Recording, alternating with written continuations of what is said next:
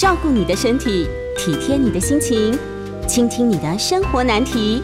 晚上八点，平衡你的身心灵。欢迎收听《全民安扣名医时间》。这里是九八新闻台，欢迎收听每周一到周五晚上八点播出的《全民安扣节目。我是物理治疗师简文仁。今天节目呢有 YouTube 直播，欢迎听众朋友呢。在 YouTube 聊天室呢留言询问相关的问题，啊，我们一样将在半点过后呢接听大家的 call in 电话，call in 的号码是零二八三六九三三九八零二八三六九三三九八。今天要讨论的主题呢是年到中秋月圆，人过中秋日闲哦，这个题目有一点你看了，不过知道哈，月圆日闲了哈。各位九八新闻台的听众朋友，还有观众朋友，大家晚安，大家好。今天呢是中秋节啊，而且也是年假的最后一天。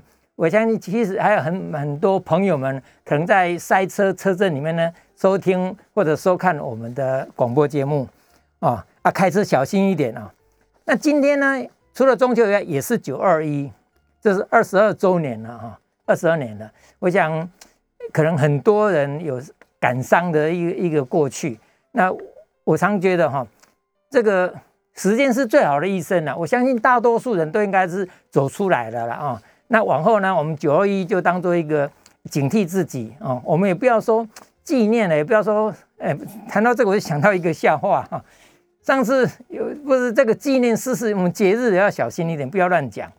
说这个庆祝蒋公逝世二十周年哦，那这个的话就伤脑筋了，这样不好啊。不过呢，这个是毕竟是一个节日了啊。那我今天呢，就利用这个机会，向所有我认识的朋友们啊，在空中跟各位说中秋节快乐。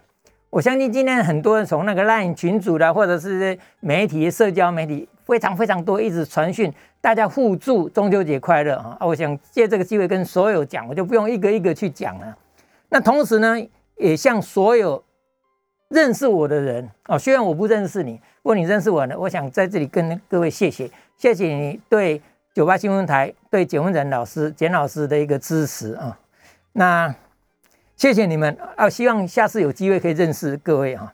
那今天会谈这个主题呢，哦，主要是啊，今天是中秋节嘛，一个特。特别的节目啊，特别的节日，所以也谢谢制作单位给我这个机会。那我们就是比较特别的节日，特别的那个节目啊，我们就谈一些比较特别一点的题目好了啊。那本来我是想到说，年到中秋叫做渐冷哦，慢慢冷了哦。啊，人过中秋呢渐衰。那后来想想，这个比较负面的哦，我们就用正面一点的，就是说。年到中秋月圆嘛，哈，月圆圆的啊，人过中秋呢就日闲，慢慢慢慢日子呢就会比较闲一点，时间会比较多一点。那刚刚主办单位 那个制作单位跟我说，哎，其实人过中秋应该是度圆呢，那月圆啊度圆啊，其实人团圆这样子啊。不过呢，主要是这个题目是这样子，我们常常讲一年四季是春，叫做春耕哦，春生。夏长、秋收、冬藏，哈，反正就是这个这样子绕，一年一年这样子绕。那中秋呢，是毕竟是准备哦收藏啊，就是开始有一些收获收藏。那人呢，我把他一个人的一生，如果把它归类到一年里面呢，大概到了六十岁、六十五岁退休，应该是就算到过了中秋了啊。也就是说，这是怎么？就是一个。人生的一个下半场了啊，应该也是准备是秋收冬藏的时候了啊。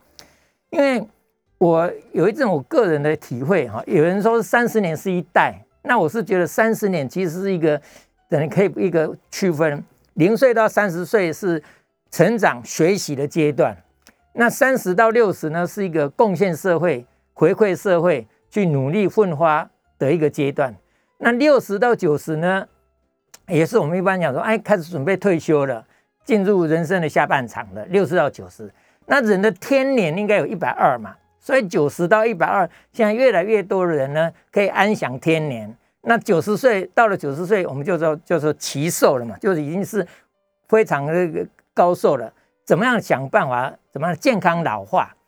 那六十以后，我就是把它定的说人过中秋了哈，人过中秋。那其实呢，这个这一段时间因为是疫情的关系，所以可能很多人会感觉到真的是日闲，因为时间变多了。以前社交啦、应酬啦、活动啦蛮多的，那现在这段时间哦，虽然还没退休，但你会发现好像时间也变多了，变得留在家里的时间变多，在家办公跟家人相处，或者很多活动都减少了，很多应酬减少了啊，这些都变成什么？变成时间变得比较多了，也就是我所谓的日闲呐。那我是去年退休嘛，哦，所以我也慢慢感受到说，的确退休以后呢，时间变得比较多。那时间变得比较多呢，一方面呢，也会更体会到说步入中年哦，步入这个我们说人过中秋嘛哈，啊过过步入都秋天的时候呢，一些生理心理的状况都有一些调整啊，比如说我常常提到说绿病症这个议题，绿病症这个议题呢，就是基本上年轻的时候对身体很有自信啊，没什么问题啊，那上了年纪以后呢，就开始对自己的。身体的状况比较没有信心啊，所以有头晕啊，这里不舒服，那里不舒服啊，这里酸，那里痛，有时候呢就比较会想东想西，尤其如果有配合新闻事件，我们叫做新闻症候群啊。有一阵子，比如说有某个名人有大肠癌，然后就开始担心，哎，我这个大便怪怪的啊，啊，某某人有心脏病，有中风哦，有任何一个问题，你就会想到自己身上来啊。那这个是呢，就对自己对。这个比较没有信心，另外思考上也会开始有些改变，比如说，哎，我们回顾人生，想一想人生的意义在哪里啊？我这一辈子努力啊，去检讨等等等等。换句话说，退休以后，人过了中秋以后，很多的身心灵方面都有一些改变。那这个改变呢，就我们刚前前面讲的，时间是最好的医生，没错。很多伤痛、很多伤病、很多问题，都可以靠着时间慢慢慢慢去调养、去疗愈啊，去疗愈。但是呢，同时我们也可以知道，时间也是最大的敌人啊。为什么说时间也是最大的敌人？就它是一点一滴，慢慢慢慢在侵蚀你，慢慢慢慢呢，在破坏你啊。所以时间，比如说。年老日衰啊，这一句话，你说再怎么样的武林高手，再怎么天下无敌，然后慢慢慢慢你会发现呢，哎，他可能就变成越来越实际上的体能哦，我们说一个人的精气神会慢慢慢慢变得比较弱。当然，我们以前武侠小说里面都是什么，有老毛头功夫最厉害，有没有？那个老毛头那武功最强，那个内力最雄厚。但是我们也知道，现在其实英雄出少年。所以很多你上了年纪以后，应该从职职位上、职场上，从你的角色上，有时候该退居二线，该退下来就退下来，让年轻人来来去发奋，来去努力哈。所以换句话说，变了这种事事情的时候呢，我会觉得也要能够接受了哈，能够接受，接受一些身体的不适，接受一些社会的现实啊。比如说有一句话不是说。你离开了这个位置，你是谁？哦，各位应该这样子。哎，我我本来是多大的一一一个院长、部长什么长什么长，对不对？当你离开这个座位以后，哦，过了一段时间，Who are you？哦，对不对？哦，就是变成说，那么人走茶凉这一句话了啊。所以换句话说，我们人过了中秋以后，步入退休，或者是从这个职场上下来的话，就要能够接受这一些啊。要能够接受一些现实、一些身体的不适、一些心理的调试，这些都有需要的啊。但是呢，同时我个人是认为说，也要目标。退休以后，很多人会认为说，退休以后日子不知道怎么过才好。为什么？他会就是因为没有目标，好像以前有个奋斗的目标、努力的目标啊，我每天要赶着去上班，我要去赚钱，我要去去争取提升。哦，争取进阶，呃，争取升官，一大堆目标一堆。那这个退下来以后，感觉上没有目标以后，既然没目标，你的日子就很难过。那我个人是认为说，退休以后的目标，其实不一定要很伟大的目标了啊！我要当什么？我要做什么？我要什么？就不用很伟大，只要是一些哈，呃，哎，对我的人生有意义，或者对我周遭人有帮助，其实那个就是一个目标。我在医院的时候，常常碰到一些老先生、老太太，他们其实生病，身体已经很不好，但你能够支持他继续下去。他说什么？他想看到孙子结婚了，想看到孙女嫁出去哦，类似类似这样的。或者我想看怎么样？就那些人的目标虽然不是很大，我令我更感动的是，有一个人的目标甚至是什么？他说能够支持他继续活下去的理由，是他觉得有人在关心他，有人在关心他这件事，就是他能够继续活下去的一一个动力。那听起来像是觉得呃很很凄凉，对不对？但实际上其实不一定哈。我们人就是这样，刚刚讲身心灵这个部分。有时候呢，我们说人生，我我为什么活得这么苦，我还要活下去？就是心中有一些目标。那另外呢，这个目标也不一定是刚刚讲，也不一定那么神圣哦。有的是很伟大，有的很神，这不一定。就是只要有一点点都是哦。我们台语有一句话说：“过形态都是过给会啊。”所以有些人退休以后，他的目标是把身体养好啊。我只要每天呢。哎，能够吃的健康一点，我要运动啊！我怎么样？我舒压哦，想一想说，我让我每天过得健健康康，不要让子女有负担，那个就是他的目标哦。所以有时候我去爬山的时候碰到一个，然后他说他来爬山哈，也是一样，就是人家说爬山很好，但是继续每天能能够来总是好事。那就是说我希望能够独立自主哦，不希望给下一代有负担。但我跟他讲说，其实跟他聊天说，其实哈，你这样子来爬的话，你要找到比较快乐的。哎，我觉得爬山，山上一些山友聊聊天，打打招呼，来这边动一动，你会觉得身心都很畅快，这是更重要的。倒不一定说啊，如果说运动很痛苦，只是为了为了要健康，然后就让自己勉强来，那我觉得也不需要哈。所以这个目标是这样，像我现在有时候爬山的话，一个目标就是，哎，山上有一群朋友在呼唤。你如果一天没去的时候，他第二天就问：啊，你昨天怎么没来？类似这样，那这个也是呢一个短期的目标。所以步入了中年哦，到了下半场的时候，你有一个生活上有一个目标，然后呢会觉得说每天过得还算充实，过得还算愉快，那就 OK 了。那另外聊天的时候谈到一个哈，人退休以后或者上了年纪以后，要能够断。舍离啊，这这个议题呢，我今天就不太敢讲，因为这个讲起来很容易哈，就是要断、要舍、要离啊。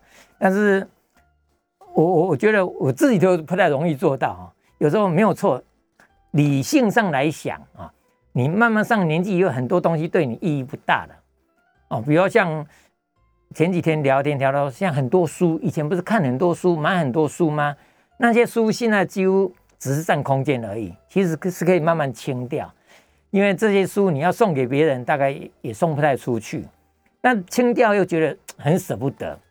那除了这个以外呢，我相信每一位听众朋友、观众朋友，你回想一下下，或者你现现在就可以去检查一下，你家的储藏室有多少东西基本上是用不着了，但你要把它清掉。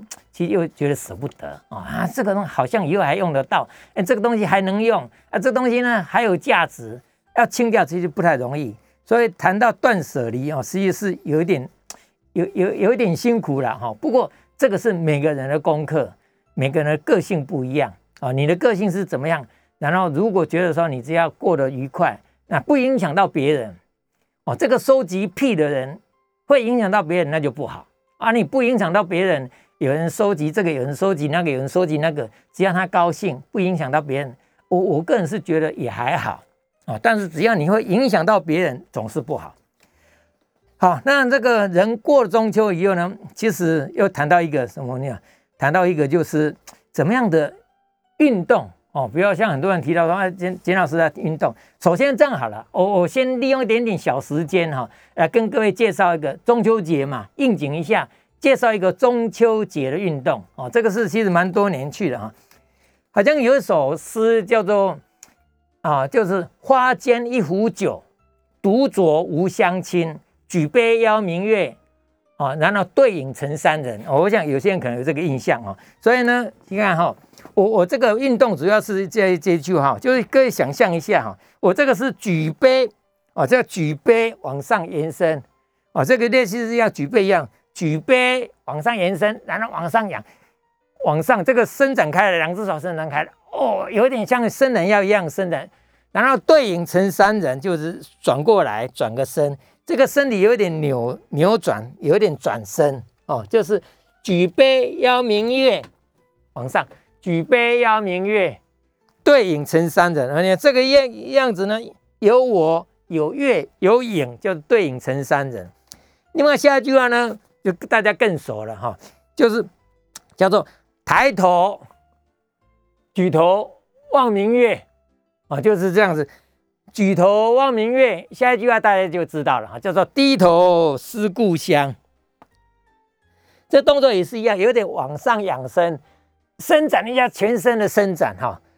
举头望明月，低头思故乡，膝盖微弯，然后身体弯下去，手往后拉，往后拉，这个是一样，往后伸展。这个动作呢，上介绍过，这个还可以消除你的拜拜袖啊，就是。举头望明月，延伸伸展，然后低头思故乡。思故乡，这个手要往上拉。那另外一句第三句呢，就是台语的俚语哈，其实有点有点俗，但是蛮好玩的，叫做什么？月能月牛月更更的哈，就是看到月亮，有没有？月能月更更也是一样，望月嘛哈，月能月更更，然后转过来以后呢？阿伯就给他升，这个就是你月亮在那个地方，然后转身屁股去照月亮。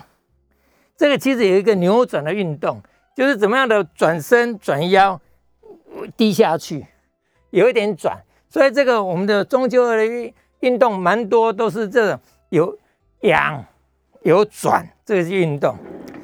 那谈到运动呢，哦，这个就很重要。谈到运动呢，是觉得说我们的。肢体的运动，就是以前前一前上一堂节目有跟各位介绍，我把运动这个动，运动就掌握控制你的动叫运动，哦，所以呢，这个运动呢有各种的动，我来跟待会再来跟各位介绍好了啊。那个我们先休息一下，广告过后再来接听大家的 call in。对不起对不起，有点乱掉了哈。先休息一下，广告过后呢再回来全民 call 节目，谢谢。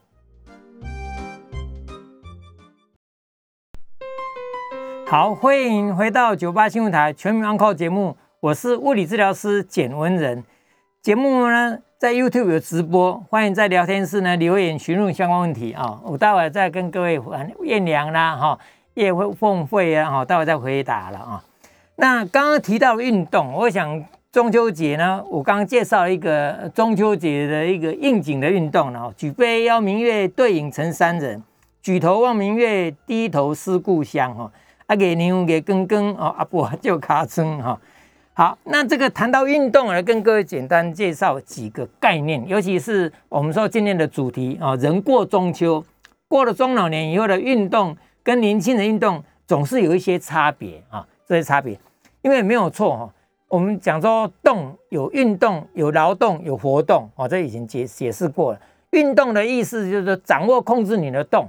所以你的动作是你可以掌握控制的，那叫运动，跟劳动不太一样哈。那这个运动里面呢，有把它分着分在这五动，五个动，一个是肢动，我们就是手脚的动，叫做肢动。第二个体动，就是整个的身体，你的脊椎有没有？你的躯干，我们刚刚讲那举杯要明有旋转的这个动作，有后仰前俯的动作哈，体动。第三个是肉动，看起来呢肢体没动。但是呢，你的肌肉也在收缩，也是一种动，我把它叫做肉动。那肉动以外，更进阶一个叫做叫什么？叫做气动，气，你的气势哦，你的呼吸配合，那个叫做气动。最后一个就是意动，意念的意，意动。所以呢，我们可以想象得到，有一些动作只是看肢肢体的动作，手举手啦、抬脚啦，那些身体扭转啦，这些这些叫做肢体的动。但是呢，一个很重要的。一个是气动哦，所以我们我们说年老气衰嘛，年纪慢慢大了以后，你会发现你的那个气势比较不对。我印象很深刻，就是很多年前哦，那个时候《苹果日报》还有那个那个平面版的啊，《苹果日报》那时候来跟我谈介绍一些运动的时候，因为刚开始他们的他们的原则宗旨大概会请美女来做动作。说简老师，你做一个动作，然后他们美女来学了以后，然后拍照比较好看。但是呢，合作了一两次以后，发现说那个动作摆出来，但是那个味道都没有了，就是他的那个气势不够。所以后来苹果就说：“好，那就直接简老师你直接示范好了啊。虽然你不是俊男美女啊，但是呢，是那个动作比出来的时候，那个架势、那个气势比较够。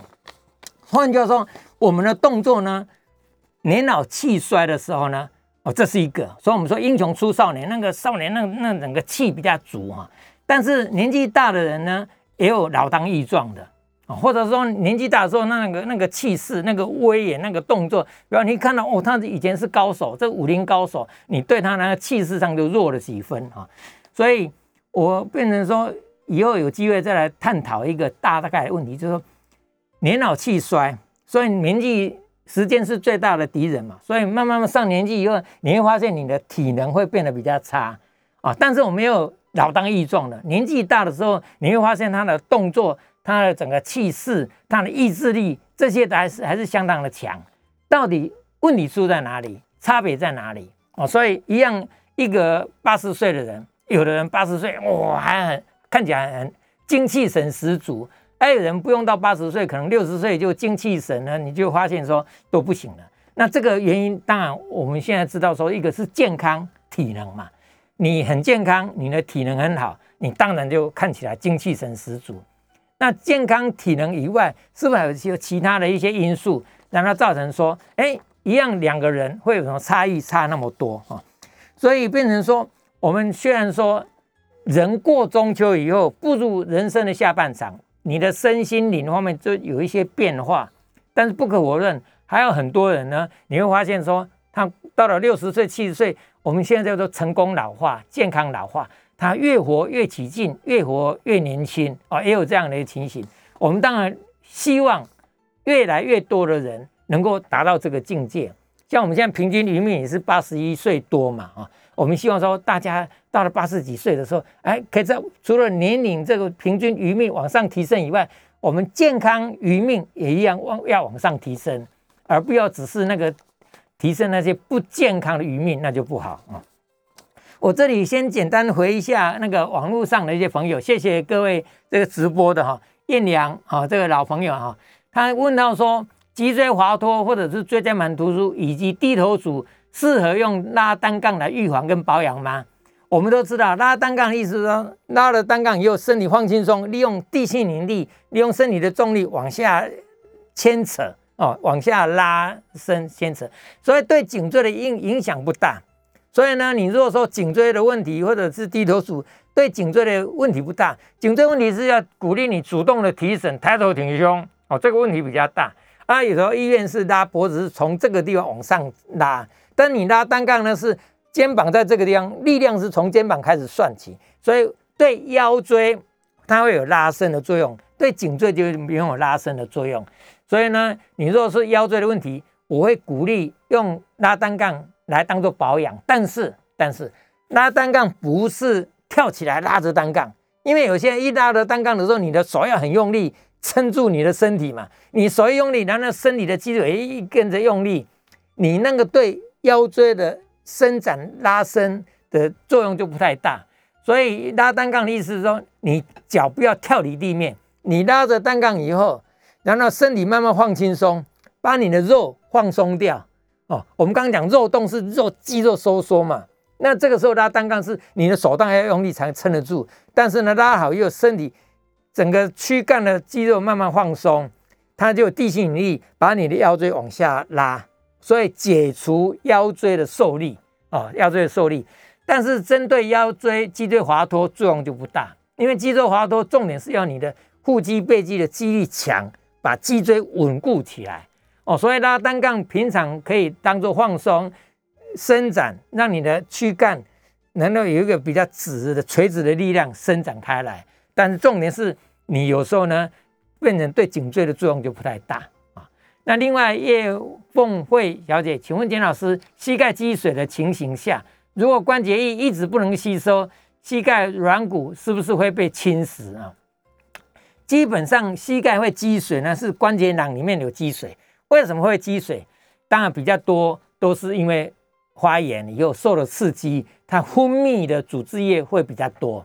那当然，我们的关节囊里面呢有很多脉络床，所以正常的人本来就会有水液分泌出来，但是分泌出来它也会吸收，它成一个平衡，就是出来多少，然后吸收多少，保持关节腔里面的那个液体的内外压力的平衡。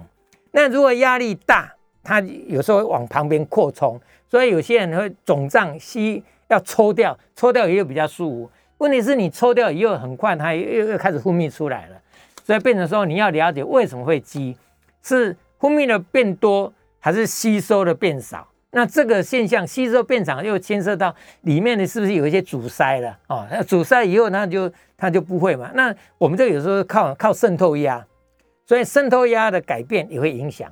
那会不会侵蚀？其实倒不是侵蚀的问题，因为这个关节液不管多少，它毕竟是对我们的组织是一样的哦，所以这个影响不大啊。那还有很多朋友说祝简老师中秋节快乐，谢谢你哦。可能有一些我不熟，但是没关系，还是刚刚讲的，谢谢大家。那认识的话，在这里跟大家祝中秋节快乐哈。我们先休息一下，然后广告过后呢，我们回来就会接听大家的 call in，欢迎询问相关的问题，或者是你跟我讨论一下过了人生下半场怎么样的过日子，怎么样的一些心得，也非常欢迎啊。那 coin 的专线是零二八三六九三三九八，谢谢。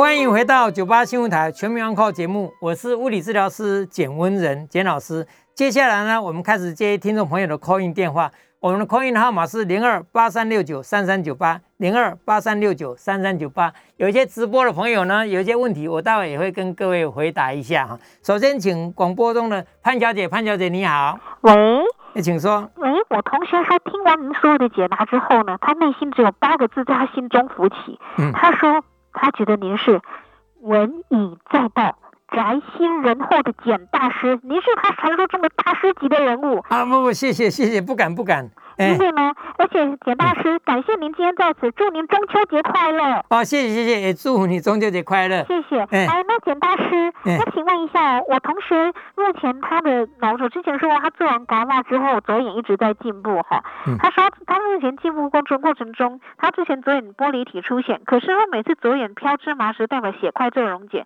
可是他只要左眼飘完芝麻后，他感觉他有时候会晕眩想吐。嗯那请问一下，有听说过左眼在进步的过程中，因为有视差会晕眩这种事情吗？要如何舒缓？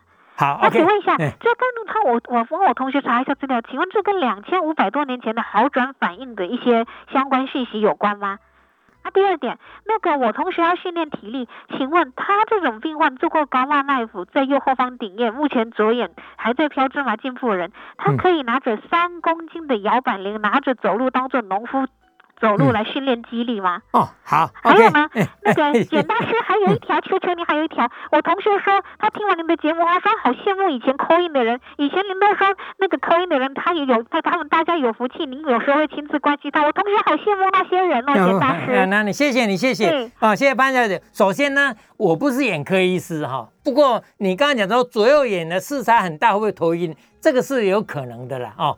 那细节上的话，我会建议您跟那个同学讲，去看眼科医师，眼科医师会可以更专业的回答你。那你刚刚讲到说，他现在能不能拿三公斤的哑铃来当做运动？通常我们的眼睛有问题，眼压高的时候，那个闭气用力要很小心。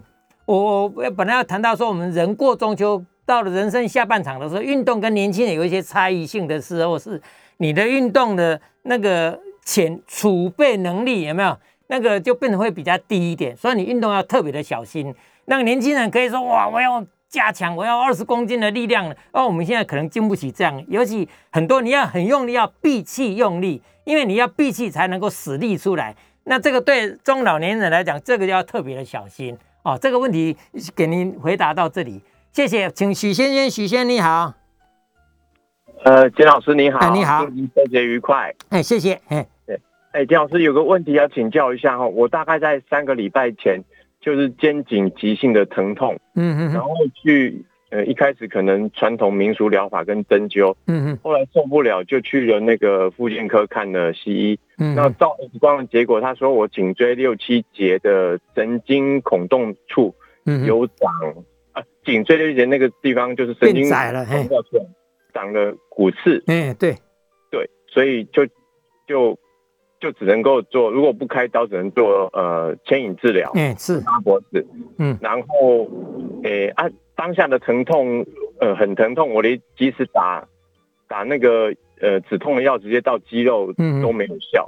那哦就是开始做复健，这这两半有有从痛不欲生到现在就是如影随形，但是就是没有后尾力啦，就是、嗯嗯那让秦老师请教一下，我这种疼痛它它是躺的时候比较没有事，嗯，然后站的时候比较就会有一点感觉神经的拉扯，嗯那这，种情况之下，呃，复健科医师开的电疗我还需要做吗？因为我觉得好像跟肌肉没有关系。哎好，OK，另，外嗯哎，请说，就是说，他我这个症状感觉上好像变成拉脖子拉到这个症状就好，没有办法再继续好转了。嗯。那需要还做什么样的治疗会比较好一点？好，那个许先生，我先跟你回答哈。上个礼拜前你突然的急性的痛的话哈，那为什么急性的诱发？可能因素蛮多了哈，但只是因为 X 光照出来说那个地方膝颈椎第六、第七的那个孔洞有骨刺，所以变得比较小、比较窄，那刺激到神经，所以引起的疼痛啊。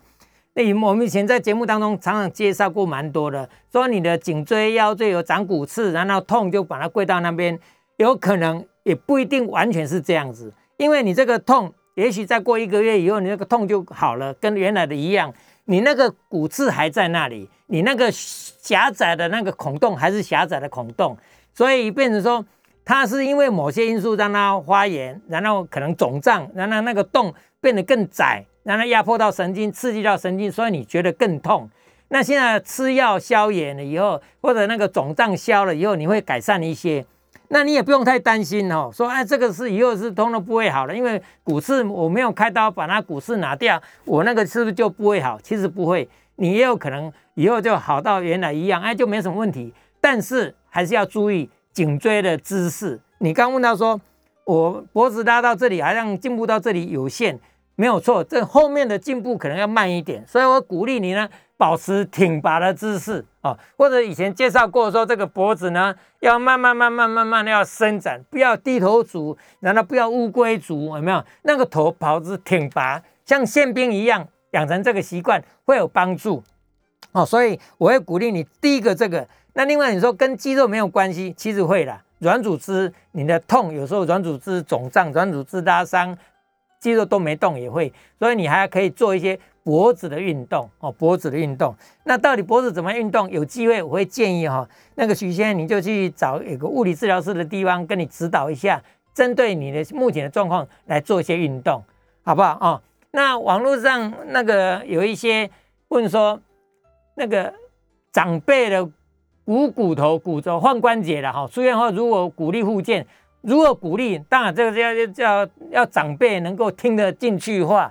那长辈要能够听你的话的时候呢，你就不要不要强迫，然后不要很严厉，你要用用诱导的，用鼓励的，然后刚开始也不要做太难的，就是比较简单的动作，他做得到的，然后你发现说他做得到，他对对自己比较有信心，然后一步一步慢慢再来。最主要怎么样复健呢？就鼓励他能够做，能够站起来，然后站呢可以站稳，然后重心可以左右的转移，一步一步慢慢来。当然这个来讲，通常是有一个固定的，不就是有一些步骤跟方法。那这步骤方法也要看那个病人的个性、他的年纪、他的健康状况、他目前的能力、动作能力到哪里，再来做决定啊、很难在空中决定一次的做了啊、那另外呢，有问到说，我有妈妈手在家如果复健哦，妈妈手基本上这个名称就是因为我们就是大拇指的根部的这个地方哦，手腕这个地方，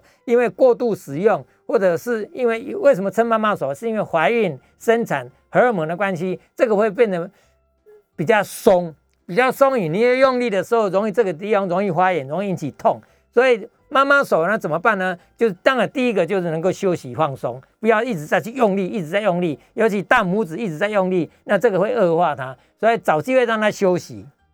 那另外呢，你可以急性的话可以用做冰敷啊休息。那等到比较不痛的时候，就可以做一些简单的运动。这些简单的运动呢，这个是伸展，把大拇指扣扣起来以后，用四根手指的把大拇指扣住以后，慢慢慢慢伸展下来哦，这个是一个伸展的概念。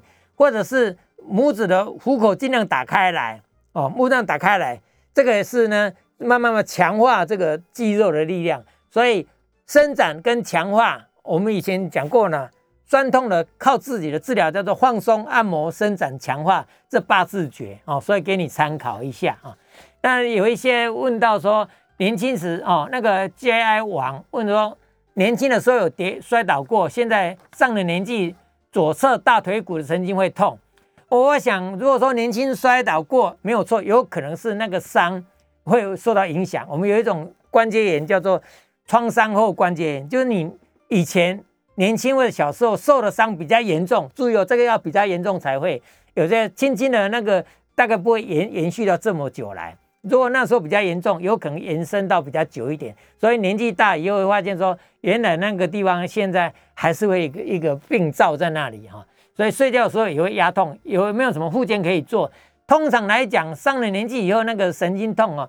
我我们怎么样用刚讲放松按摩伸展强化？我会鼓励呢用按摩的方式，慢慢慢让他血液循环好一点，让那个组织，因为以前有一些受伤是组织会纤维化，组织会变得比较紧，所以透过按摩，透过伸展，让那个组织比较软一点，延展性比较好一点，它就比较不会压迫到神经，压迫到血管，让它也比较不会痛。所以用伸展跟按摩，这是一个方法。另外方法，看看状况，如果可以的话，我们鼓励你强化肌力，因为把肌力练强的话，对那个部位的保护性也会比较好哦，也会比较好。那个今天呢有一点急哈，我想我们先休息一下，广告回来呢继续接听大家的 call in。我们 call in 的专线是零二八三六九三三九八零二八三六九三三九八。那可以的话，我再来跟各位谈一个概念，谢谢。欢迎回到九八新闻台全民安靠节目，我是物理治疗师简文仁啊，简老师。接下来呢，继续接听众朋友的 call in 电话，call in 号码是零二八三六九三三九八零二八三六九三三九八。我们请潘小姐，潘小姐你好。哎，简老师，不好意思，我还有一个问题要请教你。好。就是呢，请问一般人正常人的话，平时如果拿重物的话，会对心脏不好吗？哦，好。还有第二点呢，就是一般人正常人如果拿三公斤的摇摆铃，为了要练肌力的话，嗯，是否会对心脏不好？因为健身房会一直推销。那请问一下，像我妈妈六十岁的妈妈，她可以拿三公斤的摇摆铃，每天在家里哦来回学农夫走路这样。走来走去，为了练肌力，这样会有风险哦，会有副作用吗？请简大师、简老师来解解惑。班小姐哈，基本上一般人哈，如果说拿很重东西，我刚刚讲，你要很重，你要很用力的时候，通常人的本能会闭气，你闭气对心脏就不好哦，对血压不好，对脑压不好，所以才说上了年纪以后，你不要太做太重的的东西。那你自己说三公斤，那三公斤看。个人呢，因为如果有人力气很大的话，三公斤对他来讲是还算轻松。有些人三公斤就很重很重，就像有一阵子那个小朋友的书包重量在谈那个的时候，有一些专家会提到说，哦，那个书包重量不要超过身体的八分之一啊，用这个概念。啊，我个人是不太认同用体重的百分比来算，因为体重跟力气并不一定成正比。有些大胖子呢，他体重很重，但他力气很小。很多那个小个子有没有？他力气很大。所以我的基本的标准，当然这个标准是刚才因人而异嘛。但是我的标准是说，他拿了这个重量以后，他背这个书包以后，他很轻松，他不会影响到他的姿态。比如说我站着，我走路的时候拿三公斤的这个东西，我拿了以后呢，我的身体不会偏掉哦，不会歪掉。那就表示这个三公斤对我来讲不会影响到我的仪态、我的姿态，就表示我可以应付自如。所以妈妈虽然是六十岁哈，但是还还很年轻嘛。那三公斤拿着三公斤杠铃来练走路的时候，你看他拿这三公斤来走路，会不会影响到他的体态？我们走路，我们都希望能够像模特儿一样，有没有？身体很挺正，能这样来走。那如果拿着这三公斤，身体会歪掉哦，那就表示太重了。用这个来给你参考。那心脏也是一样哦，你拿了这个要刚讲要很用力、很用力的时候，对心脏就有影响。要不然的话就还好，应该不会。好，洪小姐，黄小姐你好。嗯，简简老师好。啊，你好。嗯，请教一下哦。嗯因为我那个脚的有落差零点三公分哈。然后都会便秘呢，是跌倒过以后哈，屁股蹬了起你知呀哈，啊蹬过两盖啊，啊这么这情形哈，就是讲弄会安尼干那便秘啊，就是会安尼气憋掉，啊就冲对头壳起哩呢。嗯嗯嗯。然后呢，就很不舒服这样子。对。那你的便秘有没有去看那个胃肠科医师怎么解释？便秘就是有时候他就是会好像。闭在肛门口而已啊，其他都不会有什么其他的状况，那就是用人为方式屁股下给冲一冲哦，嗯嗯松了它就解了，解了以后就好了呢。嗯嗯那会不会是因为我这个这个屁股坐下去哈落差，然后错位体？哎，那个黄小姐哈，基本上脚差零点三公分哈，那个长短脚零点三公，基本上我们认为正常了。我们一般的讲法是一公以内都可以接受。哦，那你如果说你量起来差零点三公，我觉得基本上这个可以可以忽略掉啊，可以忽略掉。那至于说差三公会会不会造成跟你便秘有相关，我我实在不敢讲，我我想不出来有相关。至于说你以前你跌倒过等丢的尾椎尾当骨头等丢，那这个有时候呢的确会那个尾椎骨会骨折脱臼，然后造成影响，那个是有可能的哈。至于你的便秘哈。说会往头顶上冲，基本上便秘本来就不舒服了，所以你的便秘，我刚刚的建议是说，你去看胃肠科医师啊。那便秘有一些人是一般，他有一般外科，他叫大肠直肠科的医师，然后专门看那个大肠直肠，看便秘、看痔疮等等的，你可以问问他们的意见，看怎么样。那你如果说只是有时候现在有那个免治马桶，稍微冲一下松一点就可以解掉了。那这个小问题呢，我我觉得就无所谓了哦。那你觉得说有时候就坐在那边放松，因为那括约肌很紧的话，你就觉得说那个大便在那个肛门口的地方就觉得不舒服。但你如果慢慢慢慢配合呼吸放松，以后括约肌比较松一点，就比较好排出来，那应该就比较好哦。所以这个意见给你参考一下啊。那另外另外呢，我再回答一下哈，刚有说。旋转机夹几个自我复健方法啊，所以希望再讲一下啊。好，那个我是跟你提一下啊，旋转机夹脊，我们有一个哦，这个就是叫做夹脊症候群，就是你的手臂举起来的时候呢，我们的到手臂的骨头叫肱骨，这个地方肩胛骨有一个叫做肩峰，肩峰的话，你这个手抬起来又会卡到那个地方哦，所以这个叫做夹脊症候群，所以我们会鼓励呢。举起来的时候，手臂呢稍微转一下，那个股骨头稍微稍微转一下，就避开这个尖峰的地方会比较好。所以你试试看啊，你如果说手举起来以后，在这个地方掌心变成往上，手举起来之后掌心变成往上，然后再靠上来，可能都可以的话，那这样就以后你要记住，你的动作就可以做一点往上。我们刚手手举起来就掌心要朝天。手举起来，掌心要朝天，慢慢慢慢，这个动作呢就可以避开夹脊，要不然的话，你一举起来就卡一下，举起来就卡一下，越刺激它越发炎，越肿胀就越严重。所以这个复健的方法，你的动作的变化一下，要稍微转一下，掌心朝上，转一下再抬，用这个方式。第一个，第二个的时候呢，有时候你在做一些动作的时候呢，你一定要稍微延伸一下，这个手呢往前延伸，所以我会鼓励。复健的方法之一就是你的手臂往外、往外延伸，哦，往外延伸，就是你的手臂跟那个肩膀的地方能够把这个缝变得大一点，缝变大一点的话，它就比较不会卡住。哦，是用这样子一个方式给你参考啊。哎，还有哪里呢？我看一下有没有需要。OK，那网络上的朋友呢，我有一些问题，谢谢你们了哈，谢谢你们。那有一些问题，如果有的话，你再过来这里。那我今天跟各位谈到这个题目，是一方面是应景了啊，就因为今天中秋节嘛，哈，我们说月圆，那人过中秋，也就是人生慢慢进步到下一场。